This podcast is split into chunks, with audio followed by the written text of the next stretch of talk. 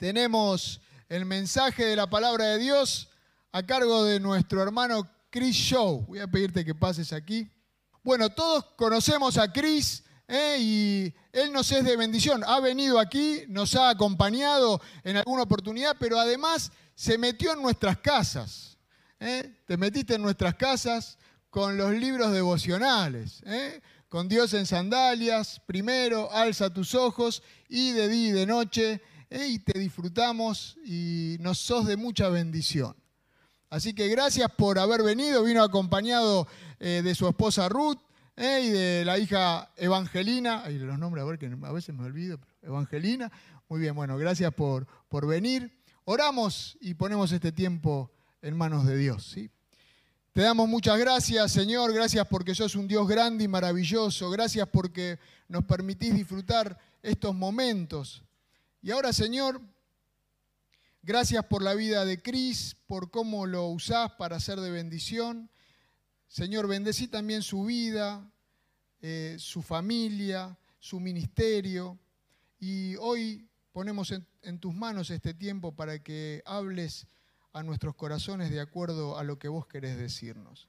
En el nombre de Jesús. Amén. Buenos días, iglesia.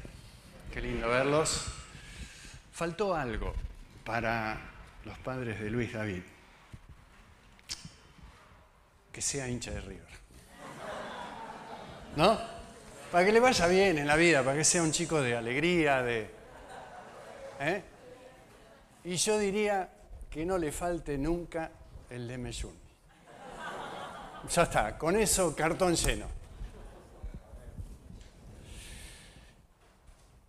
Quiero contarles de una experiencia que tuve hace muchos años. Estaba pastoreando una congregación y habíamos armado un grupo de hombres que oraban. ¡Qué milagro! ¿eh? Juntar, había 40 hombres que no se perdían ese viernes que este, nos juntábamos a la noche para pasar tiempo juntos y orando. Y uno de, de las personas que estaba en ese grupo tenía una casa que le quedaba chico.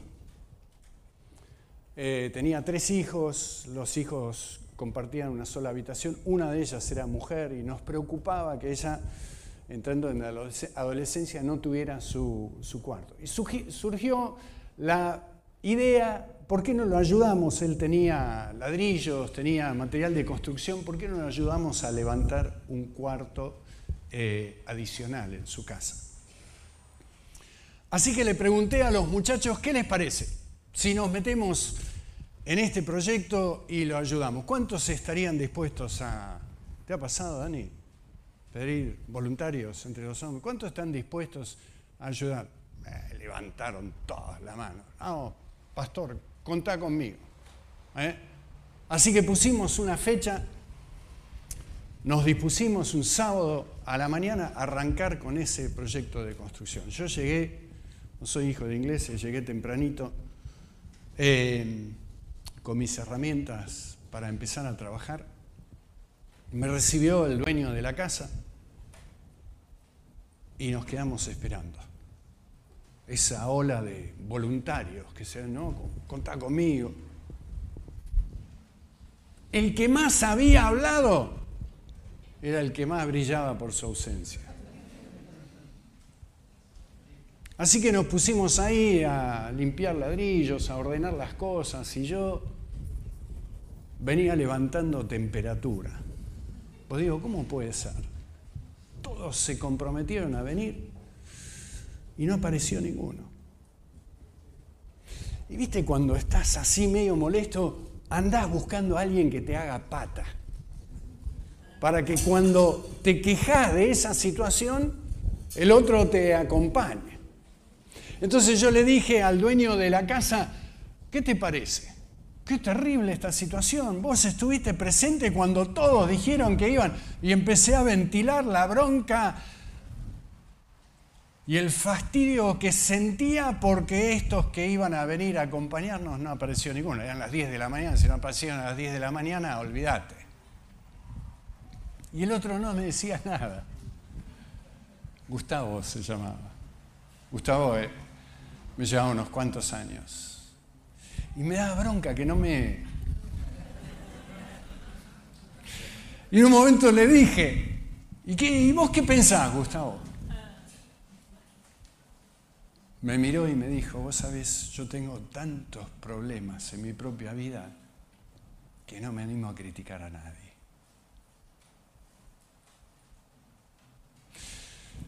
Qué vergüenza. Yo era el pastor. Y cuando me dijo así, sí, no, claro, no, no, tenés razón, por supuesto, no. No, yo eh, lo digo, o sea, no estoy criticando tampoco, ¿viste? Como, ¿Cómo la remás? Yo quiero compartirte un texto de los Evangelios en esta mañana que nos va a hablar un poquito de este tema. Te lo leo yo. Lucas capítulo 18, dijo también Jesús esta parábola a unos que confiaban en sí mismos como justos y despreciaban a los demás. Dos hombres subieron a, al templo a orar. Uno era fariseo el otro era recaudador de impuestos. El fariseo puesto en pie oraba para sí de esta manera. Dios, te doy gracias porque no soy como los demás hombres. ¿Eh?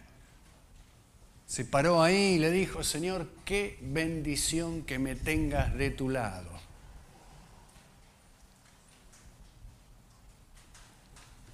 No soy como los demás hombres, estafadores, injustos, adúlteros. Ni siquiera soy como este recaudador de impuestos. Yo ayuno dos veces por semana. Doy el diezmo de todo lo que gano. Pero el recaudador de impuestos puesto de pie y a cierta distancia, no quería ni siquiera alzar los ojos al cielo, sino que se golpeaba el pecho diciendo, Señor, ten piedad de mí, pecador. Les digo, dice Jesús, que éste descendió a su casa justificado pero aquel, hablando del fariseo, no. Porque todo el que se engrandece será humillado y el que se humilla será engrandecido. Señor, gracias por tu palabra. Qué bendición tener un Dios que ha escogido compartir con nosotros la verdad, que ha escogido abrir su corazón y dar a conocer los principios que operan en el reino de los cielos. En esta mañana, Señor, queremos que nos orientes para que nuestra vida, Señor, esté alineada con tus propósitos, para que nuestra vida, Señor, sea una vida que te agrada en todos sus aspectos. Bendice la reflexión de tu palabra, Señor, te lo pedimos por amor a tu nombre. Amén.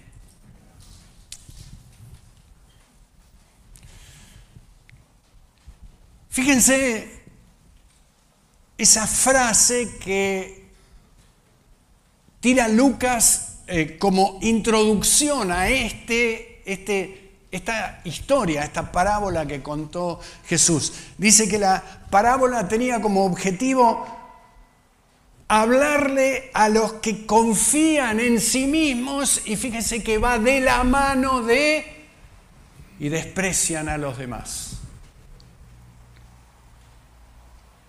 Van juntos esas dos actitudes. El confiar en mí mismo y el mirar como poca cosa al que tengo al lado mío.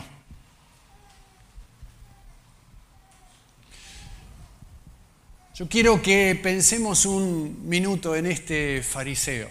Capaz que cuando yo leo la, la parábola vos te sentís tentado a decirle, Señor, gracias a Dios que no soy como el fariseo.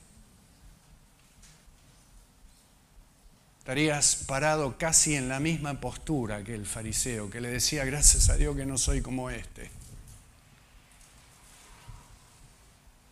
Quiero hacer algunas observaciones sobre el fariseo. En primer lugar, quiero decirte que la forma en que vos mirás a los demás habla más de quién sos vos que de quién es el otro. Dice C.S. Lewis, un autor muy destacado del siglo XX, tendremos, tendemos a odiar en los demás aquellas cosas que menos nos gustan de nosotros mismos. Mis críticas tienden a hablar de las cosas que no funcionan en mi propio corazón. Y la clave del problema de este fariseo está en la, en la, en la forma en que Jesús redondeó esta enseñanza, porque Jesús habló de engrandecerse. Yo quiero decirte que hay maneras que son groseras de engrandecerse. ¿eh? Maneras en el cual vos andás mandándote la parte acerca de quién sos y, y te volvés un poco insoportable en tu forma de relacionarte con los demás. Y la mayoría de nosotros no transitamos por ese camino. Pero hay una forma de engrandecerme que se disfraza en crítica hacia los demás. Una forma que yo hago brillar lo mío desmereciendo lo de mi prójimo. ¿Eh? Si yo estoy sucio pero logro tirarle más tierra al que está al lado mío, capaz que mi suciedad no se vea tanto como la suciedad del otro.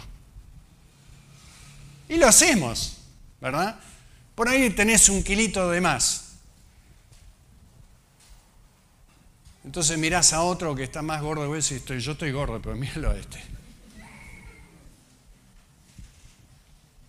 O decís, cuando te mirás en el espejo, yo soy feo, pero ¿lo viste al otro? Ese sí que es feo. Ese se saca el premio. Es decir, hago que lo mío parezca menos mostrando que lo que el otro tiene es peor que lo que yo tengo. Es una forma de hacer valer lo mío parado en señalar lo que está mal en la vida del que está al lado mío. ¿Cuál es el error del fariseo? El error del fariseo es que se compara con otro ser humano. Mira para el costado. Y ustedes saben que las comparaciones en general no sirven para mucho. Porque nosotros nos comparamos siempre con alguien que nos deje bien parados. Si vos querés saber si sos rico o pobre, ¿con quién te comparás? Y con Zuckerberg, el dueño de Facebook, o con Elon Musk. Y si no, yo soy un pobre. No te comparás con el que vive en la Villa 31, porque ahí vas a tener que hacer otra evaluación de quién sos vos. Pero generalmente cuando nos comparamos, buscamos compararnos con aquel que nos va a dejar favorablemente parados a nosotros. Y cuando nosotros nos acercamos a Dios, el ingrediente más difícil de lograr en nuestra oración es la honestidad. La capacidad de presentarme delante de Dios no como me gustaría ser, sino como realmente soy.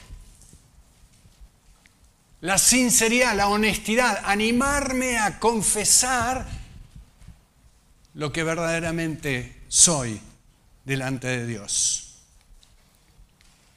Uno de los ingredientes más hermosos de los salmos es que nosotros lo vemos al salmista con todas sus verrugas, con, con sus, sus debilidades, con sus cuestionamientos, con sus preguntas, con las cosas que son parte de la vida del salmista. Se presenta delante de Dios tal cual es.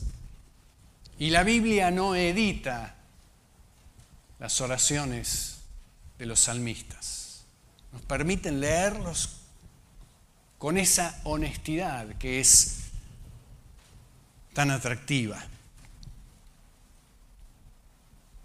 Y hay una frase interesante en esta parábola que cuenta Jesús. Dice, el fariseo puesto en pie, miren lo que dice, oraba para sí. Yo confío que cada vez que oro me conecto con Dios. Pero hoy hay oraciones que no son para Dios. Son para mí o son para el que está parado al lado mío. Son oraciones que tienen un destinatario más horizontal. Son oraciones en las cuales intento impresionar al que está al lado mío o impresionarme a mí mismo con mi aparente espiritualidad. ¿Te ha pasado? A veces estás en casa y te sirvieron la comida y estás con... Y le entraste y dices, ¿oraron? Y le decís, Señor, gracias. Estás en la iglesia y dice, hermano, podrías orar por los alimentos. Oh Dios proveedor, Dios que suple la necesidad de la... Nunca te escucharon orar así en tu casa. Este oraba para sí mismo. No se había conectado con Dios. Dice el Señor en Lucas capítulo 15, ustedes son los que se justifican a sí mismos ante los hombres, pero Dios conoce sus corazones. Porque lo que de entre los hombres es de alta estima, abominable es delante de Dios. Es fuerte. ¿eh?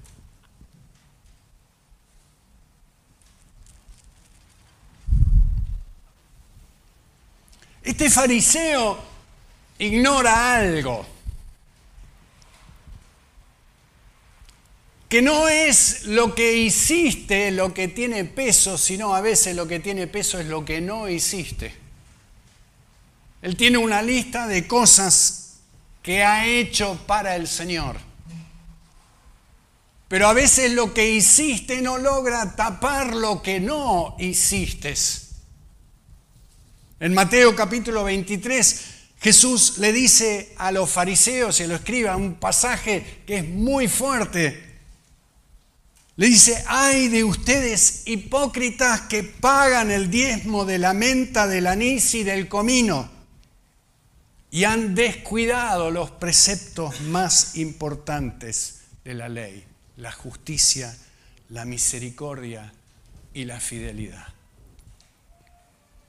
Estas son las cosas que debían haber hecho sin descuidar aquellas.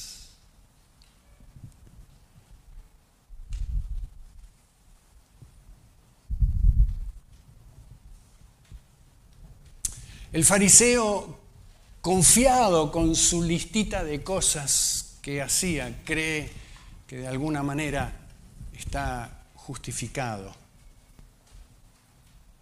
delante del Señor. No queremos ser como el fariseo, ¿verdad? Pensemos en el recaudador de impuestos. Parado, no se animaba a levantar los ojos al cielo y le decía al Señor, ten misericordia de mí porque soy pecador. No sabe nada de teología, no sabe de Biblia, no sabe mucho de la vida espiritual, pero una cosa sabe que Él es pecador. Y en esta parábola quiero decirte que hay dos pecadores, el fariseo y el recaudador de impuestos, pero solamente uno de ellos sabe que es pecador. El otro no está enterado de que es pecador. Y por eso esa falta de conciencia lo lleva a orar de otra manera.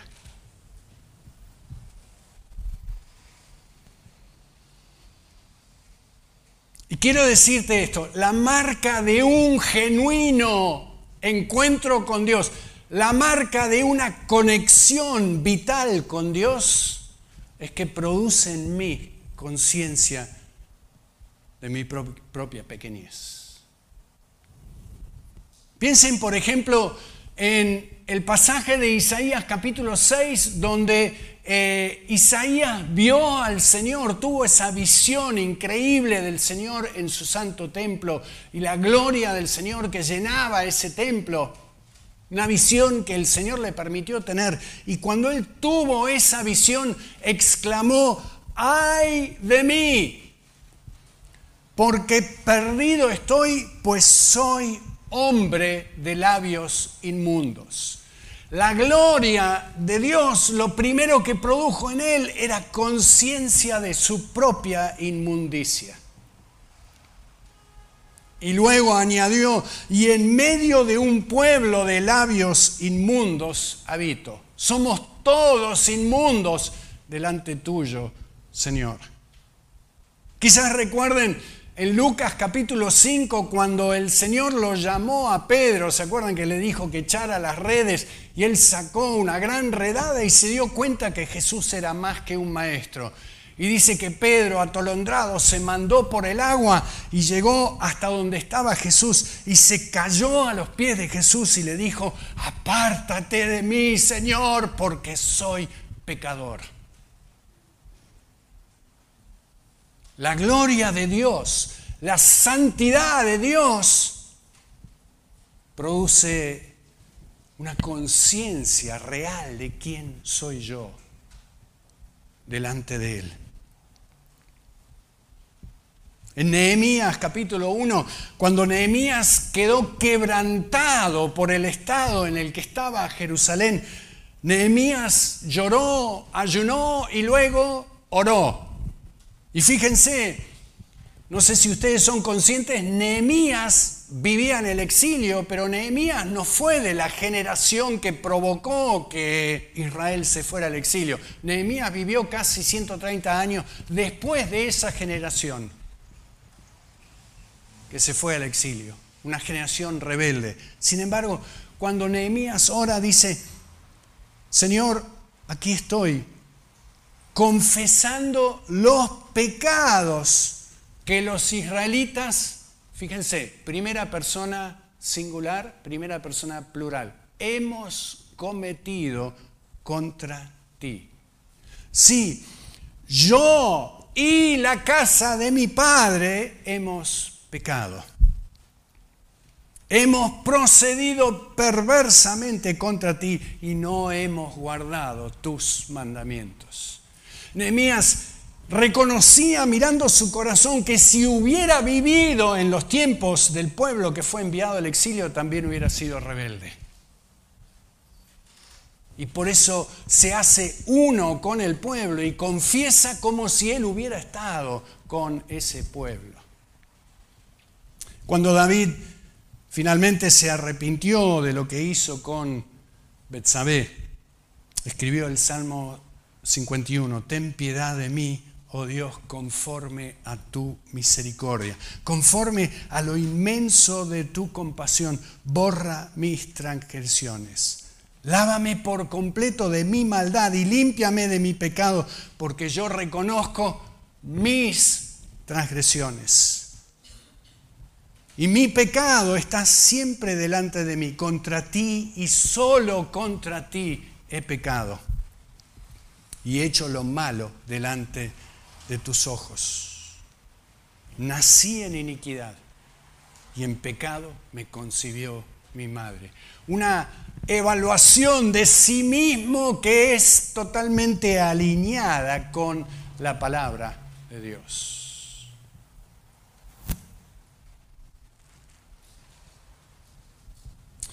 Amados, vamos por buen camino cuando nos duele más nuestro propio pecado que el pecado de la gente que está a nuestro lado.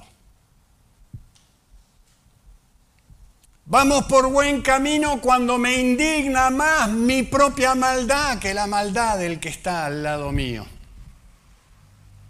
Por ese camino nos quiere conducir el Señor, porque ese es el camino de la conexión con Él.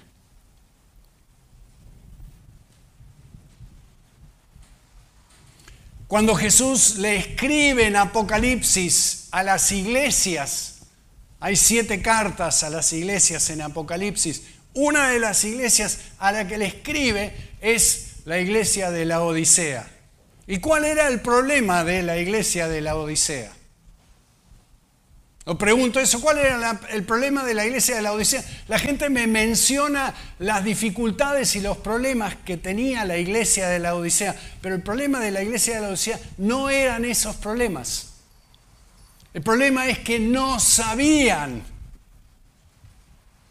que necesitaban arrepentirse. Dice en la carta, tú dices, me he enriquecido, soy rico y no tengo necesidad de nada. Y fíjense lo que le dice el Señor, y no sabes, no sabes que eres un miserable y digno de lástima. Hay una contradicción entre la forma en que me veo a mí mismo o que la iglesia se veía a sí mismo y la forma en que Dios la veía. Y esa es la brecha que queremos cerrar. Queremos vernos tal cual nos ve el Señor. En el Salmo 19, el salmista dice, ¿quién puede discernir sus propios errores? absuélveme de los que me son ocultos. Volvemos a ese problema, que yo confiado de que no veo nada malo en mi vida, creo que estoy bien. Pero hay cosas en mi vida que están mal y necesito que el Espíritu de Dios me los revele. Guarda también a tu siervo de pecados de soberbia, que no se enseñoreen de mí. En el Salmo 139 el salmista le dice, escudriñame, oh Dios, y conoce mi corazón. Pruébame y conoce mis inquietudes y ve si hay en mí camino malo y guíame en el camino eterno. La marca de un genuino encuentro con Dios, de una genuina conexión con Dios, tiene que ver con que yo empiezo a verme tal cual soy. Y por verme tal cual soy, abandono la práctica de señalar lo que está mal en la vida de los demás, porque empiezo a entender que lo que tengo que trabajar en mi propia vida es tanto que, como dijo este Gustavo, no tengo tiempo para estar criticando a los que están a mi lado. ¿Qué podemos hacer? ¿Qué nos invita a hacer esta parábola? Lo primero que creo que esta parábola te invita y me invita a mí a que no mires para los costados. Mira para arriba. No te compares con nadie. Porque dice Gálatas que cada uno de nosotros tendrá que rendir cuenta por su propia vida. Y cuando me presente delante del Señor tendré que explicar qué es lo que hice con mi vida, no qué es lo que hizo el que está al lado mío. No mires para los costados, no pierdas tiempo señalando lo que están haciendo mal los demás, porque hay una sola vida en la que tienes injerencia, tu propia vida. Ocupémonos de trabajar en nuestra propia vida. Segundo, necesitamos que Dios nos examine. nosotros solamente vemos algunas cosas que están mal en nuestra vida. Lo más grosero, lo más significativo, por ahí salta a la vista y te diste cuenta que hiciste algo mal. Pero yo cuando recorro el día y trato de identificar las cosas que estuvieron mal en el día, no me confío de que haya identificado todo lo que hay que identificar. Luego de hacer ese proceso y de tratar de ponerme a cuentas con Dios, le pido al Señor, Espíritu de Dios, te pido que me examines. Voy a aquietar mi corazón, voy a hacer silencio y te voy a permitir que vos me muestres en qué cosas en este día te ofendí. Y muchas veces Dios saca a la luz cosas a las que yo no le doy importancia. Y tengo que pedirle al Señor perdón por esas cosas. Porque lo que es de estima entre los hombres muchas veces es abominable delante de Dios. Necesito que Dios me dé el visto bueno, no que me dé yo el visto bueno a mi propia vida. En tercer lugar, acostúmbrate a hablar del pecado en primera persona. Nosotros tenemos un hábito, lo tenemos instalado en, nuestro, en nuestra cultura. En este país, decimos nosotros, como si viviéramos en otro país. No, porque los argentinos, como si yo no fuera argentino, los únicos que pueden decir los argentinos son los dos que pasaron que son de Uruguay. Pero nosotros que somos argentinos tenemos que hablar de los argentinos en primera persona. Porque los argentinos somos corruptos. No porque los argentinos son corruptos. Porque los argentinos, decimos, manejan mal. No, porque los argentinos manejamos mal. Porque yo soy parte de este pueblo. Y lo mismo nos sucede en la iglesia. ¿Vieron que es como un deporte criticar a la iglesia? No, porque en la iglesia decimos como que yo no estuviera en la iglesia. Pero la iglesia somos nosotros. Y los males de la iglesia los tenemos nosotros, porque somos parte de la iglesia. No porque en la iglesia hay mucho legalismo. No, porque en la iglesia somos legalistas. ¿Se entiende la diferencia? Yo me ubico del lado de los que son parte del problema. Como Nehemías, como hizo Moisés cuando confesó el pecado del pueblo de Israel. Él no estuvo cuando hicieron el becerro de oro. Subió a interceder con el Señor y le dice al Señor, Señor, Eres justo si los castigas, pero quiero decirte algo, si los castigas yo estoy del lado de ellos. Yo también estoy bajo tu juicio. ¿Está bien? Y por último, la palabra nos dice, nuevas son tus misericordias cada mañana. ¿Qué es la misericordia de Dios? Es algo que no merezco. Las misericordias de Dios se renuevan todas las mañanas. Y si las misericordias de Dios se renuevan todas las mañanas es porque yo necesito de esa misericordia. Me hace bien arrancar el día reconociendo que no merezco estar en pie en este día. Pero por la bondad y la gracia y la misericordia del Señor, hoy me levanté a un nuevo día. Hoy el Señor me volvió a regalar la vida. Hoy el Señor me dijo, voy a derramar de mi favor sobre tu vida, aunque no lo merezcas. Sabiendo eso, tengo que caminar con una actitud de gratitud y celebración por la vida, porque la vida es un regalo. Y siendo un regalo, que yo no merezco, puedo mirar con misericordia y con compasión a los que están al lado mío porque ellos tampoco merecen el regalo, pero Dios se los dio igualmente. ¿Está bien?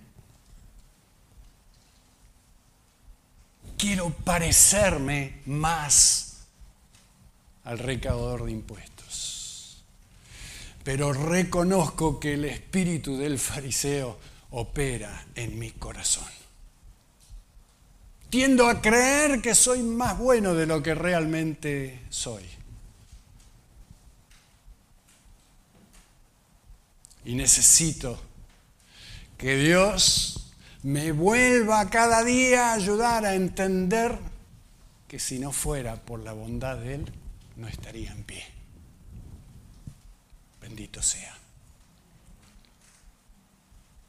¿Te animas a decirle al Señor, Señor, esta semana quiero criticar menos, quiero disfrutarte más? ¿Te animas? La crítica en Argentina es un deporte nacional. Tenemos una selección, un técnico y 40 millones de críticos. Que nos dedicamos a decir qué es lo que está haciendo mal el técnico.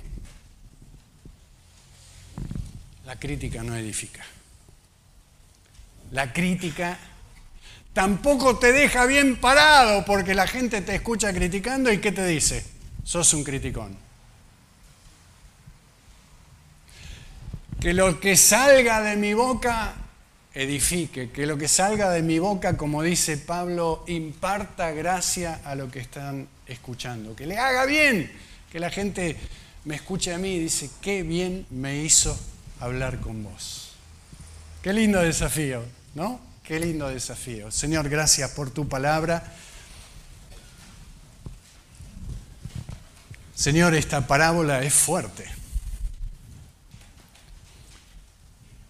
Es fuerte, Señor. Pero nos ayuda, Señor, a desenmascarar esas actitudes, esas posturas en las que muchas veces caemos que no contribuyen a la vida que vos querés que tengamos. Señor, queremos echar mano de esa actitud que es la más difícil de conquistar. Ser personas humildes, ser personas misericordiosas, ser personas compasivas, ser personas que miran a los que están a nuestro lado con ternura, con bondad. Porque entendemos, Señor, que el mal que vemos en otros es también el mal que aqueja nuestro propio corazón. Señor, en esta mañana queremos pedirte perdón por distraernos, señalando lo que está mal en la vida de los demás, porque eso, Señor, nos quita tiempo y nos quita esfuerzo y nos quita energía de dedicarle lo que necesitamos dedicarle a nuestra propia vida para que vos obres transformación en nuestros corazones. Señor, en esta mañana queremos decirte que todos te hemos ofendido. Y todos, Señor, queremos presentarnos delante tuyo necesitados de tu gracia, necesitados de tu misericordia, necesitados de tu compasión. Renueva en nosotros, Señor, un espíritu de gratitud, un espíritu de contentamiento, un espíritu, Señor, en el que nuestra vida, al pasar por los diferentes lugares donde nos lleve, deje perfume de Cristo.